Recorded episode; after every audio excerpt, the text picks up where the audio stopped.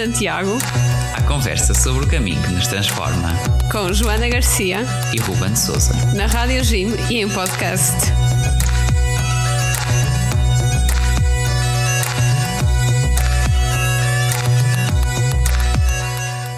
Olá, sejam bem-vindos ao Guerreiros de Santiago. Olá a todos, sejam muito bem-vindos. O vosso podcast e programa na Rádio Jim sobre o caminho de Santiago. E hoje vamos falar de Caminho de Santiago, mas não só. Vamos também falar de voluntariado, vamos falar de África, uh, vamos falar de mudança, uh, de empoderamento, de tudo, tudo isso um pouco, com uma convidada muito especial que é a Maria João. Olá, Maria João, bem-vinda. Olá, olá, obrigada pelo convite, Rubén e Joana. É muito bom e um prazer estar aqui a conversar convosco. Muito obrigada. Obrigado. Tu, Maria João, pertences a uma ou és a diretora, certo? De uma organização de voluntariado uh, que se chama WECT, que é We Are Changing Together, é assim? Uhum, sim, é isso mesmo, sim. Muito bem, e o vosso foco está muito voltado em experiências de voluntariado que acontecem em São Tomé e Príncipe. Uh, também em Portugal, uhum. mas um grande enfoque em São Tomé e Príncipe, uh, e não só não só no voluntariado em si, mas também no que fica depois, certo? Exatamente, sim. Portanto, se calhar um... antes disso, que podíamos uhum. te apresentares um pouquinho mais o teu, o teu percurso, o que é que trouxe aqui, uh, que também sei que és uma peregrina e disso vamos falar na segunda parte, e depois falares um pouquinho de então como é que surgiu a WECT e o que é que, que, é, que é a vossa, a vossa missão, digamos assim. Então, olha, vou se calhar começar a explicar um bocadinho como é que eu um, surgi na UECT e como é que é o meu percurso. O meu percurso não é nada um, na área do desenvolvimento social, digamos assim. Eu acabei o secundário e não sabia nada daquilo que queria fazer. E então integrei um curso uh, que se chama Prodesedentária. Licenciei-me, concluí tudo nos três anos e comecei a trabalhar e eu sabia perfeitamente que eu não queria fazer aquilo no resto da minha vida. E eu acho que nós ainda estamos assim naquela fase de transição, que é muito a fase dos nossos pais e da nova geração. Os nossos pais estão habituados ainda a um trabalho para a vida toda e nós já temos aquela consciência que é uh, eu mudo e faz bem e faz parte haver a mudança profissional. Uh, pronto.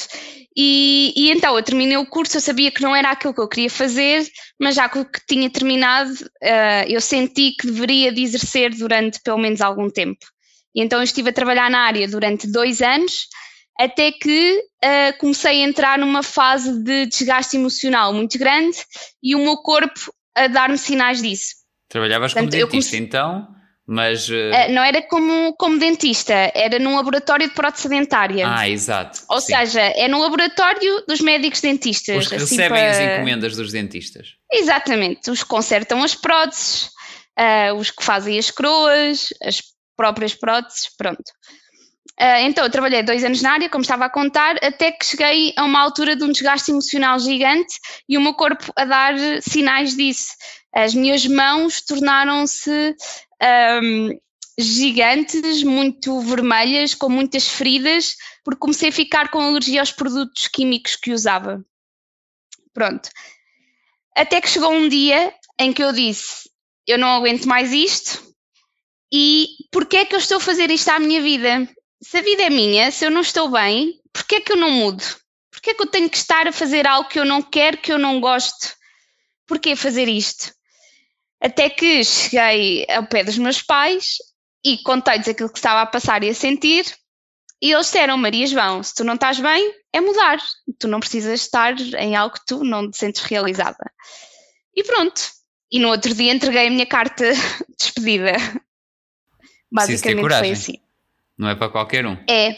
Sim, não são todos uh, que mudam assim uh, de repente. Sim, e eu não tinha absolutamente nada, eu não tinha outro trabalho.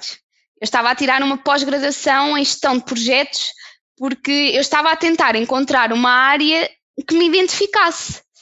Mas eu sempre fui aquela pessoa. Há pessoas que nascem e já sabem perfeitamente aquilo que querem ser. Eu nunca fui essa pessoa. Infelizmente, tinha assim muita coisa que gostava de fazer. Compreendes-me, é isso, Joana? Compreendo perfeitamente. Pronto. Joana está naquela fase assim, um crítica mais complicado. De, de escolha de, de, curso superior, portanto, pois. bom. Uhum, pois, tem que se diga. percebo. Olha, e hum, eu gostava que me tivessem dito isto na altura em que eu estive para escolher o meu curso, que é, não faz mal parares um bocadinho, um ano, e pensares aquilo que queres. Não faz mal experimentar outras coisas, ler sobre o assunto, estares só a existir e a perceber aquilo que tu queres. Queres um trabalho que fales com pessoas, com objetivos diários, que te permita viajar, ou queres um trabalho que estejas mais centrada num laboratório, que não comuniques com tanta gente, um trabalho mais de investigação. Queres receber quanto? Há, há aqui muitas questões que se devem pôr em cima da mesa para nós conseguirmos delinear o nosso futuro. E, e não nós... faz mal em parar Sim, nós aqui em Portugal, ao contrário de outros países, temos muita mentalidade e o percurso de formação de que acabas isto, já tens que pensar depressa para, para começar a fazer aquilo, uhum. enquanto que noutros países já há os gap years e tudo mais, não é? Exatamente. Uh, aqui uhum. ainda estamos um pouco afastados de, dessa capacidade de, de, reflexão mais, se calhar, ponderada, não é? Ainda estamos assim Sim. um bocadinho retrógrados nesse aspecto, diria eu. Tipo, de achar que quando terminamos logo temos que passar para outra coisa completamente uhum. diferente. Sim, ainda há muito esta, este sufo, sufoco da sociedade, que é nós terminamos o secundário, temos que ir para o, a licenciatura, depois temos que tirar o mestrado, porque então se fizeste a licenciatura não vais tirar o mestrado, tantas oportunidades que te vão, vão surgir com o mestrado, e depois vais trabalhar e, e, pronto, e tens que aguentar aí o trabalho onde tu estás, mesmo que não estejas muito motivada, que não ganhes muito bem, que não seja aquilo que tu queiras fazer, aproveita. O que seria agora te despedir sem teres outra coisa? E a sociedade parece que ainda está muito vinculada um, nestas questões e eh, lá está, é, eu acho que é a nossa sociedade que está a começar a desconstruir estes conceitos e que é preciso e não sermos tão acelerados. Nós somos muito novos quando escolhemos um curso Ciências Humanidades no décimo ano, muito novos somos uh, quando vamos para a faculdade com 18 anos, termos que decidir aquilo que queremos fazer para a vida. E não é para a vida, é naquele momento e durante uns anos e depois, porque não tirar outro curso, porque não mudar totalmente de área, porque não fazer um ano sabático, um gap year um, há tanta coisa para além dos estudos, há tanta coisa para além do trabalho que nos realiza e que nos torna melhores pessoas e que nos faz enriquecer para o trabalho e para a vida. Um, e então, como eu estava a contar, eu tive esta conversa com os meus pais e no, outra, no outro dia entreguei a carta de despedida, nunca mais me esqueço, foi dia 1 de abril, dia das mentiras, mas que não foi nenhuma mentira para mim. Um, e, e, eu estava muito nervosa a entregar a carta, mas entreguei e, e como eu tinha muitos dias de férias, uh, foi entregar a carta num dia e no outro dia eu só trabalhei de manhã, eu vim logo para casa. Portanto, foi algo muito rápido, eu não tive propriamente que dar aqueles dias à casa, sabem? Um, pronto, e então eu vim para casa e eu não tinha trabalho.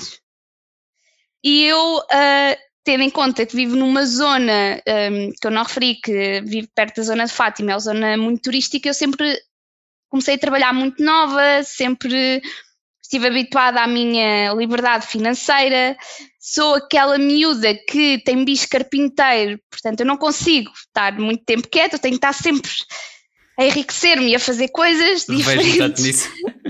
É, não é? Pronto. E então eu parei e pensei, como é que eu agora vou fazer nos meus dias? E portanto, isto foi em abril e eu tive nove meses a fazer tudo um pouco. Eu trabalhei em cafés, eu trabalhei em restaurantes, um, eu tive a fazer limpezas, tudo o que aparecia eu fazia. E terminei a minha pós-graduação em gestão de projetos e fiz uma data de entrevistas de emprego. E aí eu candidatava-me um bocadinho a tudo o que eu aparecia, mas que eu sabia que queria fazer, que eu ia gostar. Porque às tantas, depois, e eu acho que isto também é importante, que uma vez me disseram, e é extremamente verdade, que é procurar trabalho é um trabalho, porque uma pessoa tem que se preparar muito para cada entrevista temos que pensar naquilo que queremos fazer, o que é que faz sentido e não nos candidatarmos só porque sim, só porque estou desempregado e preciso de alguma coisa. Para que a empresa perceba que de facto nós podemos ser uma mais-valia para ela, não é? Exatamente, exatamente. Um, e que está a contratar a pessoa que nós somos a pessoa certa para o lugar, não é? Um, pronto, então eu fiz centenas de entrevistas, muitas entrevistas, uh, de todos os tipos. Conheci pessoas que respeitam muito o candidato, que o tratam com dignidade e que sabem que é uma pessoa que está à sua frente. Uau, que coisa rara! É muito rara nas entrevistas, muito rara. E também tive entrevistas que foram muito más. E se fosse agora, e é um arrependimento que eu tenho, que é não ter, não ter cortado a entrevista e ter saído e dito que eu é que não queria trabalhar com aquela empresa uh, ou não ter escrito um e-mail, porque nós somos todos humanos e temos que nos tratar como isso. E há limites, exatamente.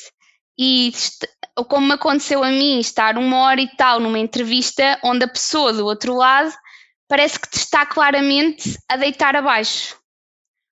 E, e, nós não podemos deixar que isso nos aconteça. E, portanto, a quem estiver a ouvir isto, a quem estiver nesta fase, ou que isto alguma coisa, alguma vez vos aconteça, o conselho que eu dou é não deixarem que isso vá para a frente, porque nem vocês, mesmo se forem os escolhidos para o cargo, vão querer continuar uh, naquela vão querer trabalhar naquela empresa, vão querer ter aqueles colegas de trabalho, porque vão se tornar as pessoas com quem vocês vão conviver diariamente. Claramente, e, é muito importante de facto uhum. esse apelo a que não, pronto, não aceitemos esta cultura empresarial que infelizmente ainda perdura em muitos lugares uh, e de facto, pronto, nós, nós temos que sentir bem com o trabalho e, e aquilo que Bom, então no, no, fundo, depois de tudo isto, agora fica a dúvida de como é que apareceu a WECT. Exatamente, porque eu, que, depois, eu começo a falar muito, a divagar muito ah, e é vocês ótimo. têm que me levar para o foco. Não faz um, Pronto, então como é que apareceu o ACT?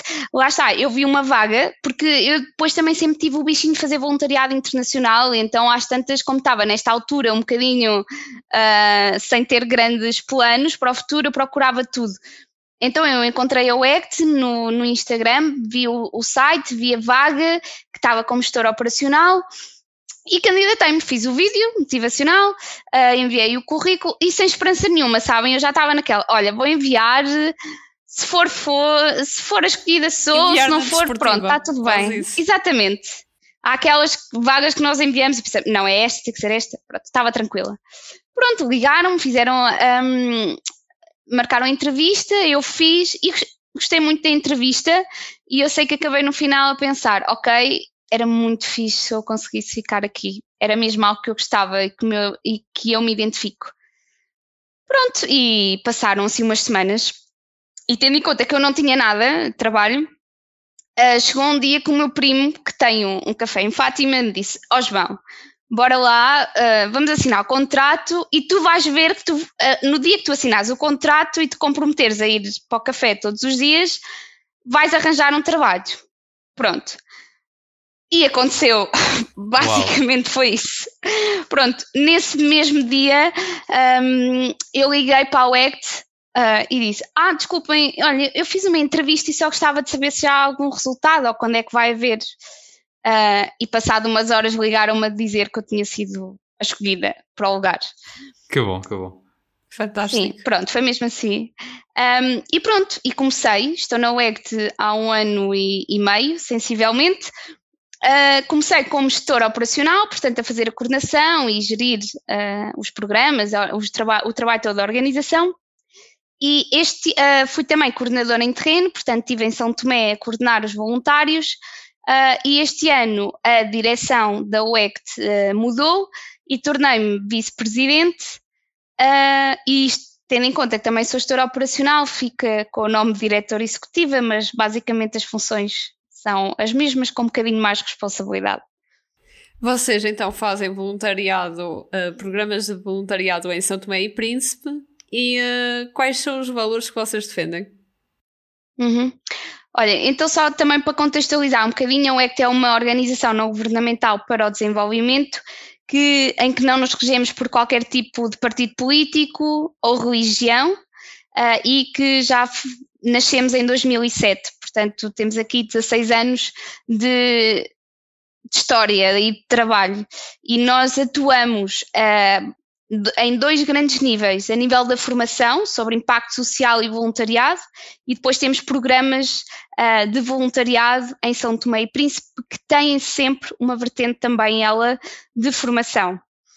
Nós regemos-nos muito pelos valores da empatia, da responsabilidade e atuamos segundo um, um ideal do não assistencialismo, que é um ponto que nos diferencia muito das outras organizações. Há centenas de organizações em São Tomé e esta questão é muito importante porque um, nós atuamos através da capacitação e da formação de pessoas. Nós trabalhamos com as pessoas um, e não, não gostamos muito de chegar, por exemplo, e, e dar.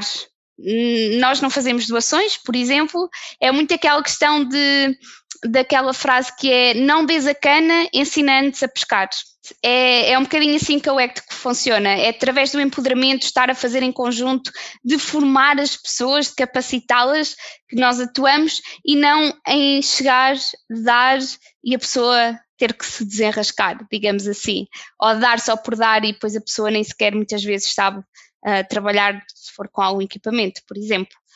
Então, no fundo, querem desenvolver essas competências de ensinar a pescar, eh, quer nas comunidades onde fazem o voluntariado, quer nos próprios voluntários, não é? Porque a, ideia é de, de criar, vocês chamam de change makers, não é? Uhum. Portanto, gerar mudança social também para além da experiência em si. É isso?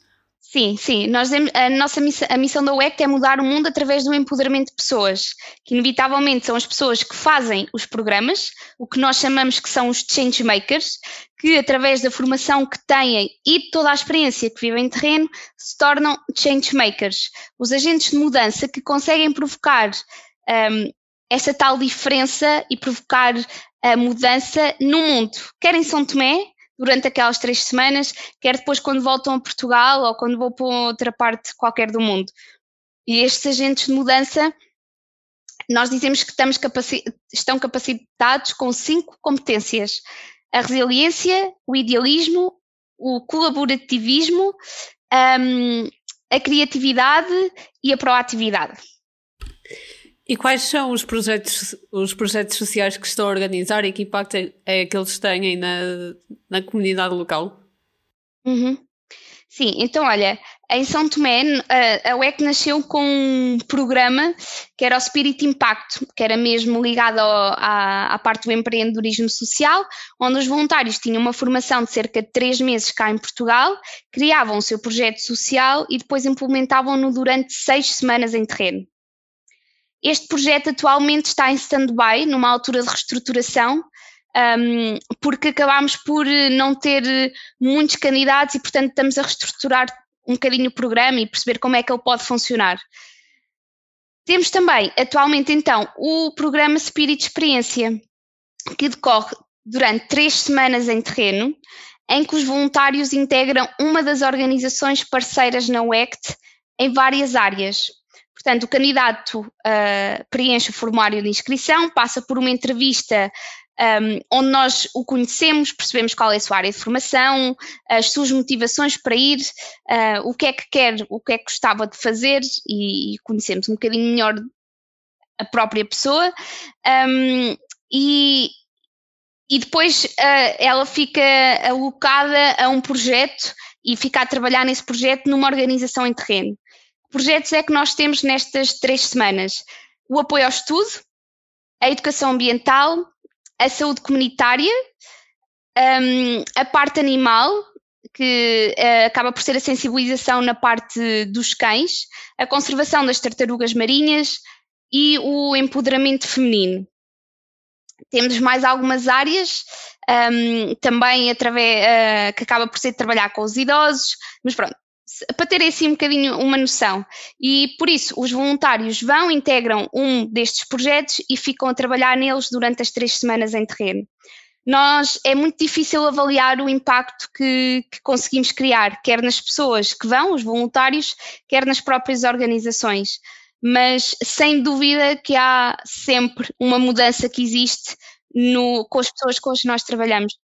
E são, são coisas que no fundo não, não conseguimos medir por números, não é? É, é, muito difícil, é uma competência sim. que fica, é, é, são, são experiências, são uhum. uh, até uma, uma realidade cultural que se aprende.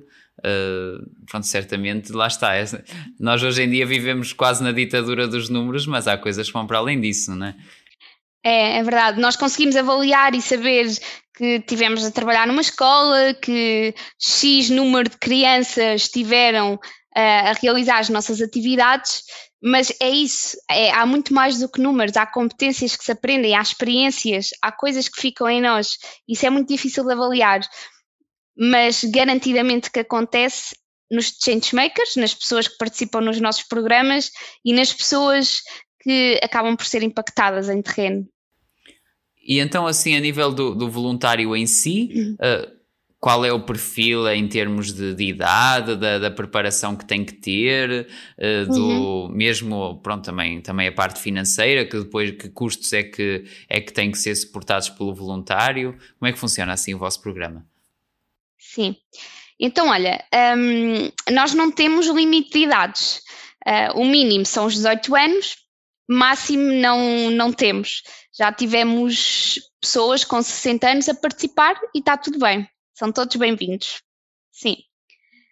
Uh, o importante é mesmo querer e ter a motivação certa e bastante alinhada e saber aquilo que pretende fazer em terreno.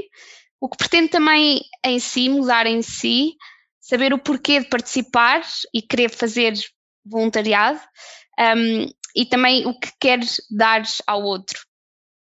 Um, depois, então, como eu te estava a dizer assim brevemente, candidata-se, passamos pela entrevista. Um, nós atualmente não temos financeiramente forma de assegurar a ida dos voluntários para São Tomé, que é onde nós trabalhamos, e portanto esses custos ficam todos associados ao voluntário. Um, e nós, eu, uh, nós queremos mesmo que isto seja claro, porque a WECT é uma associação sem fins lucrativos. O nosso intuito não é lucrar com a ida dos voluntários, mas nós temos custos que, uh, que são custos e que têm que ser pagos, não é? Portanto, as viagens de avião, uh, nós temos casa em São Tomé, pagamos renda, a água, a luz, a internet que existe em casa, os recursos humanos que trabalham na UECT têm que ser pagos no final do mês. E tudo isto uh, permite a ida dos voluntários.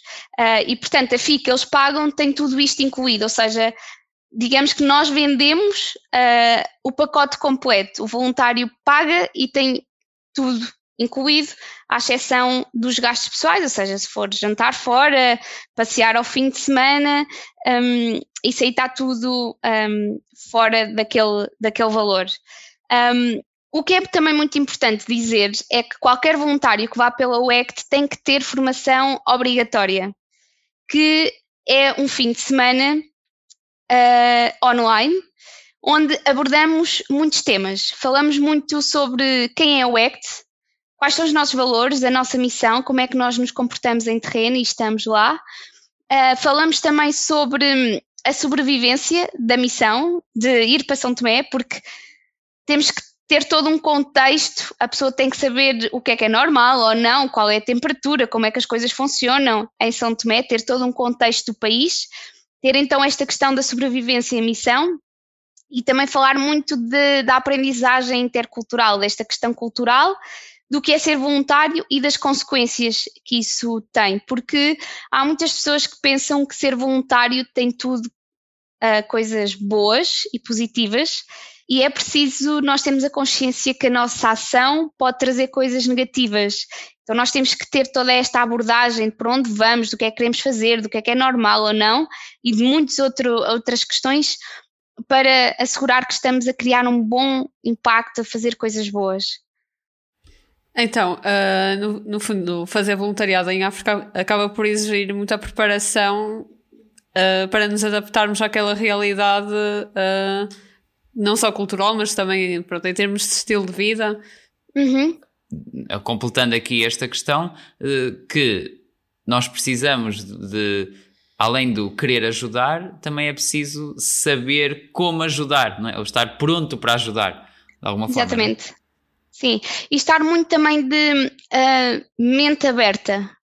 Uh, eu às vezes uh, costumo dizer, um, não criem expectativas, é sempre bom ter algumas, mas não criem expectativas, estejam abertos a tudo o que vão encontrar e perceber que estão numa cultura totalmente diferente da vossa.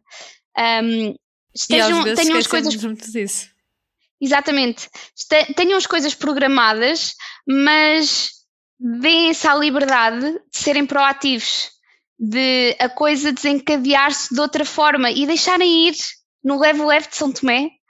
Uh, e, e, isso é importante, é ir com o espírito aberto, pronto para viver totalmente a aventura. E quanto mais nós nos dermos, mais vamos receber sempre, uh, em tudo na vida, mas é, é um dos conceitos que eu dou aos voluntários. E é esta questão que é muito importante nós irmos preparados. E muitas vezes, na, até foi na feira que, onde nós nos conhecemos, não é? No Porto, na feira de voluntariado, que muitas pessoas vinham, queriam conhecer a UECT e, e eu explicava e, e, percebia que eles estavam à procura de uma organização para ir. E isto é o conceito que eu dou sempre, quer, mesmo que não vão pela UECT, a organização que vocês encontrarem, tentem perceber quem são, Quais são os valores e a missão? O que é que fazem concretamente? Qual é a postura em terreno? Como é que uh, é a formação, se a têm? Como é que é o acompanhamento antes, durante e depois o voluntariado que, que estão a fazer? Se têm acompanhamento em terreno ou não? Um, se têm toda esta abordagem e até se têm regras, porque é muito importante haver regras uh, para nós sabermos como é que nos havemos de comportar, porque fazer assim uma aventura destas, uma experiência intercultural destas, um, nós temos de ter muito cuidado com as outras pessoas, com a cultura que vamos encontrar e há coisas que é normal para nós cá em Portugal e não é normal em São Tomé e nós não é que temos um regulamento que os voluntários têm que assinar quando vão, um, têm que cumprir algumas regras um, e algumas, por exemplo, posso partilhar convosco, não é permitido uh, relacionamentos com pessoas locais, hum. ou seja, relacionamentos amorosos, não é permitido beber ou fumar nos sítios onde se trabalha. Por isso, nós sabemos que as pessoas vão durante três semanas e que faz parte da experiência beber uma rosema, que é a cerveja nacional santomense, um, quem fuma não vai estar certamente três semanas sem fumar, mas não deve ter estes hábitos no sítio onde trabalha, onde as pessoas os têm como referência, como alguém que está ali a trabalhar, a dar um bom exemplo um, isto também porque a cultura em São Tomé vê-nos um bocadinho como uma referência, todos os brancos, e tudo o que nós fazemos eles querem fazer. Por isso, se nós temos estes hábitos, eles certamente que os vão adotar num país que, por exemplo, tem uma taxa de alcoolismo muito elevada. E nós temos de ter essa consciência. Esta questão dos relacionamentos é estar a idealizar um sonho para eles. Porque se eles se envolverem com uma rapariga branca, na cabeça dele, do santomense, já está a idealizar um bocadinho um passaporte para a Europa, vir para um país europeu, ter uma melhor vida. E nós sabemos já à partida que alguém que está em São Tomé durante três semanas não vai conseguir. Exatamente, não vai conseguir, por exemplo, trazer a pessoa para Portugal, não é? Uh, e temos que perceber esta questão, que há ali um sonho que é logo criado e que, e que depois daquelas três semanas a pessoa volta para Portugal e volta para a sua vida. E a outra pessoa fica lá, na sua normalidade, onde aquela pessoa esteve e criou uma idealização. E esta questão que nós temos que ter, nós temos que nos dar às pessoas, mas nós temos que assegurar e pensar muito que eu, depois daquelas três semanas, vou-me embora e eles ficam cá e por muito que eu sofra, eles vão sofrer o dobro daquilo que eu vou sofrer. porque eu depois vou para a minha realidade, vou sentir saudades, mas não estou na. Estão a perceber? Não estou naquela claro. vida. Pronto. Temos outro conforto. Uh, e, exatamente, e por isso é, é muito importante haver regras para nós assegurarmos que estamos a fazer um bom impacto em terreno. Eu posso vos contar que ainda este ano, numa das edições, nós pulsámos uma voluntária porque quebrou uma destas regras e já estava a, a fazer pior, digamos assim, do que melhor. Pois. E, bom, uh, isto, aqui nós também, uma, uma coisa que, que te queria perguntar é que vocês, quem abre, por exemplo, a vossa página de Instagram, da WECT, vê-se muito uhum. mais uh, a falar do, do que é que o voluntário recebe, do que é que ganha ao fazer esta experiência, do que propriamente o que, o que lá acontece ou, ou aquilo que vai dar. Uh, e eu pessoalmente até também fiz um mês de voluntariado em, em Moçambique há uns anos uhum. e, e uma coisa é certa, é que eu recebi muito mais do que dei. Uhum. Portanto, sentes que de alguma forma é preciso desconstruir uma mentalidade que nós é que vamos lá ajudar os pobrezinhos e, e dar, dar. Uh, isto, Claramente. O que é que pensas sobre isto? Claramente. Uh, há muito essa mentalidade que é nós somos os brancos, os salvadores da pátria, uh, e vamos para o país da África, pobrezinho, coitadinhos, precisam muito de nós, um, e que vamos salvar. E isso não acontece. E há cada vez também mais, eu acho, a questão que é, fica muito bonito no currículo dizer que fiz voluntariado num país africano. Pois. Fica muito bonito meter uma fotografia com um menino preto no, no Instagram e no LinkedIn. Um, e isso temos que ver para além disso.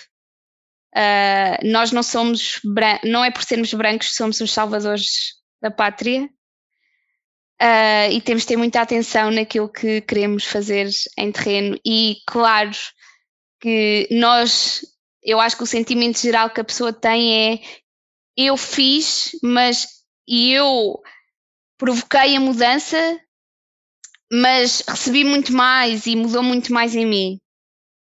É um bocadinho aquilo que tu estavas a dizer, Ruben, não é? Mas eu acho que temos muito de desconstruir esta questão que uh, nós vamos para um país africano e vamos mudar tudo, porque isso não, não acontece. E nós não somos melhores que eles. Ah, Tem que haver um trabalho de, de cooperação e, e às vezes eu, estando em São Tomé, eu fui enquanto coordenadora de terreno, portanto eu não estive a fazer voluntariado lá, a minha experiência acaba por ser um bocadinho diferente, mas muito, muito, muito enriquecedora, mas de uma forma totalmente diferente dos voluntários. Mas eu às tantas penso, fogo, foi naquele leve-leve, é no leve-leve de São Tomé uh, que se chega tão longe, que conseguimos tanto. E nós paramos e pensamos, bolas, como é que eu estou num país que supostamente me falta tanta coisa daquilo que eu estou habituada em Portugal a ter e eu me sinto, sinto tão bem e tão realizada. Afinal, afinal, sou eu que venho aqui salvar isto ou são eles que me estão a salvar a mim? Isso dá tanto que pensar. É, eu acho que. E dá muito que pensar. É isso. É isso, sim. Queres partilhar connosco algumas experiências que tenham ocorrido durante, hum. durante estas alturas de, de, voluntariado? Tanto, podem ser pessoais ou não. Uhum. Sim, olhem, eu, eu não fiz voluntariado, digamos assim, internacional. Eu sempre fui voluntária cá em Portugal. Eu sempre. Lá está, o meu bicho carpinteiro sempre meteu em tudo e mais alguma coisa. Um, e, e eu, enquanto papel de coordenadora em terreno, vi muita questão de a pessoa que chega e a pessoa que, se, que vai embora de São Tomé. E os, a pessoa que chega no primeiro dia em nada tem a ver depois de toda aquela experiência. Ter sido levado um bocadinho ao limite, de sair totalmente da sua, sua zona de conforto, um, de ter conhecido tantas pessoas, não é de todo, tudo mudou nela, digamos assim. Uh, isto também porque nós não é que e eu estou a dizer isto porque, depois do trabalho que cada organização varia muito, não é? Mas nós no ECT acabamos por ter uma proximidade muito grande com os locais, o que nos faz viver muitas culturas e, e perceber muito como é que eles estão e receber, lá está, muito mais. Um, e ver voluntários que vêm que nunca saíram da zona de conforto, que nunca tomaram banho numa caneca, com uma caneca, que não sabem propriamente uh, ou que ficam muito agitados em matar baratas e lagartixas e tudo e mais alguma coisa, que nunca andaram numa carrinha de caixa aberta. Estas pequenas coisas mudam muito a pessoa, uh, tira totalmente da zona de conforto.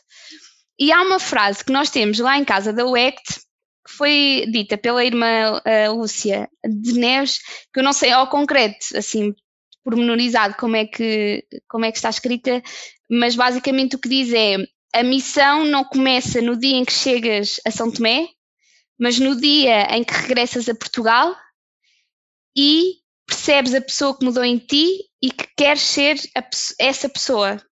Percebem? Ou seja, começa no dia em que tu metes em prática a mudança que aconteceu em ti.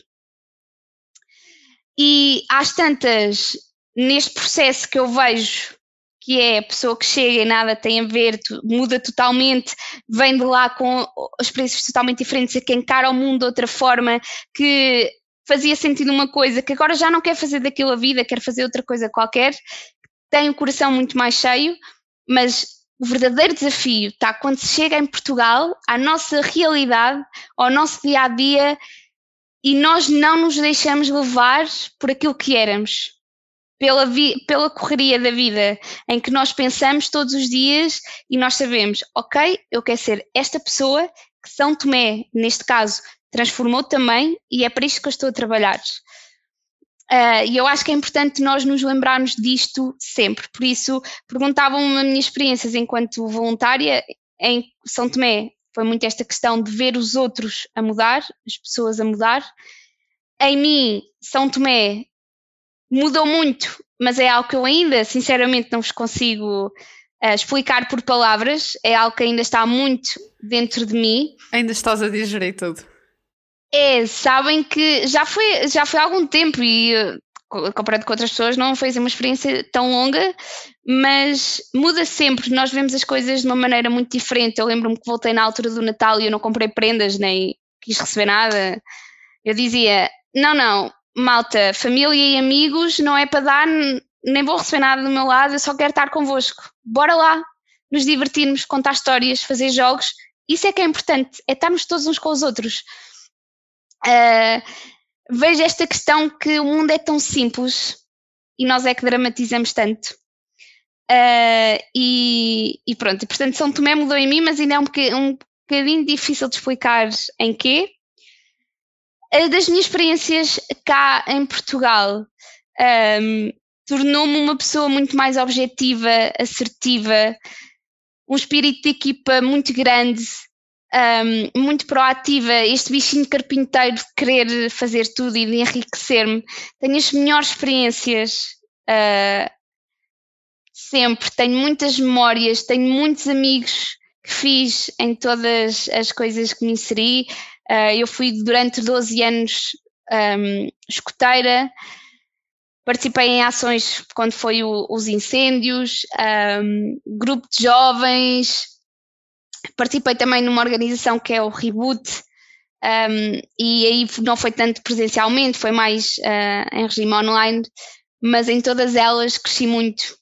E não é só competências, pois é estas motivações, não é? Que muitas pessoas vão pelas motivações de carreira, do que competências querem adquirir, passam a parte mais profissional, mas nós adquirimos muitas competências a nível humano e pessoal, e isso acho que é o mais importante. Sim, são coisas que se cruzam, sem dúvida. Bom, isto aqui a gente continuava a falar, então, com a quantidade de memórias que me, que me fizeste reviver também da, da experiência que fiz em Moçambique. Eh, eu continuava aqui por, em hora, horas, mas, mas já há um tópico também que não pode fugir aqui à nossa conversa, que é uhum. o nosso entusiasmo partilhado também pelo, pelo caminho de Santiago, não é? Exatamente. Uh, que és uma, uma peregrina também. Quantos caminhos já fizeste e como é que surgiu o, o caminho de Santiago na tua vida? Olha, então eu só fiz um caminho, fiz de Valença até Santiago de Compostela. Uh, como é que surgiu? Olha, uma amiga minha uh, já andava a pensar nisto há algum tempo e chegou um dia que disse: Maria, vou fazer os caminhos de Santiago. Queres vir? E eu, bora. Uh, não, sem pesquisar muito, sem pensar muito, bora fazer. Pronto, então fui eu, mais duas amigas minhas, um, e não pensei, fui. Uh, eu admito que não fui na fase, na melhor fase para ir fazer os caminhos de Santiago, porque eu fui numa fase de muito exaustão, uh, depois da época toda de frequências e exames da faculdade. Portanto, eu acho tantas, agora que penso, diria que fazia muito bem ter dormido durante, hibernado durante uns dias e só depois fazer os caminhos de Santiago e não acabar a frequência num dia e meter-me no autocarro para ir fazer os caminhos no outro. Mas foi assim que surgiu, não pensei muito e lá fui eu durante cinco dias fazer os caminhos. Conta-nos algum episódio inesperado ou marcante que tenha ocorrido durante a peregrinação. Uhum. Olha, um, eu costumo dizer, e eu já estou um bocadinho habituada a fazer hum, estes percursos muito grandes e dolorosos, não é? Porque no meu tempo de escoteira eu sofri muito, tive, tenho muitas memórias e experiências uh, assim. E, hum, e portanto, neste caminho, eu digo que o caminho não é propriamente as paisagens, é, é a minha experiência, não é? Fazer este caminho para mim eu não achei que fosse assim tão bonito em termos de paisagem natural, mas sim pelas pessoas que nós encontramos pelo, pelo caminho. É o caminho que faz as pessoas, é o que nós pensamos no caminho. E eu lembro-me de uma vez uh, nós estarmos estupidamente cansadas, não é? No albergue, ali deitadas, com muitas bolhas nos pés, e das tantas, um senhor, sei lá, 50 anos, estava a fazer os caminhos, já, já há algum tempo, já tinha repetido algumas vezes, com a filha, que tinha uns 10 anos, eh, era miúda, não, era pequena, a miúda, uh, e ele meteu conversa connosco. E ele disse-me uma frase que eu nunca mais me esqueci, que é, é na sobrevivência da vida onde nós aprendemos realmente a viver. E é realmente isso é quando nós estamos a sofrer em dores, onde não vemos aquela luz ao fundo do túnel, que há uma maior reestruturação nossa, que nós aprendemos mais sobre nós, que nós vemos o mundo de outra forma e que nós nos tornamos mais fortes. Se calhar até podemos dizer que alguns dos males dos nossos dias vêm de um excesso de conforto, será? Sim, Sim, sabem que eu sou um bocadinho alérgica ao conforto e irrita-me um bocadinho esta minha postura, na verdade, porque é aquela ansiedade que, um, que uma pessoa não controla, porque nós no conforto é muito bom, pá, mas nós não crescemos assim tanto no conforto, eu acho.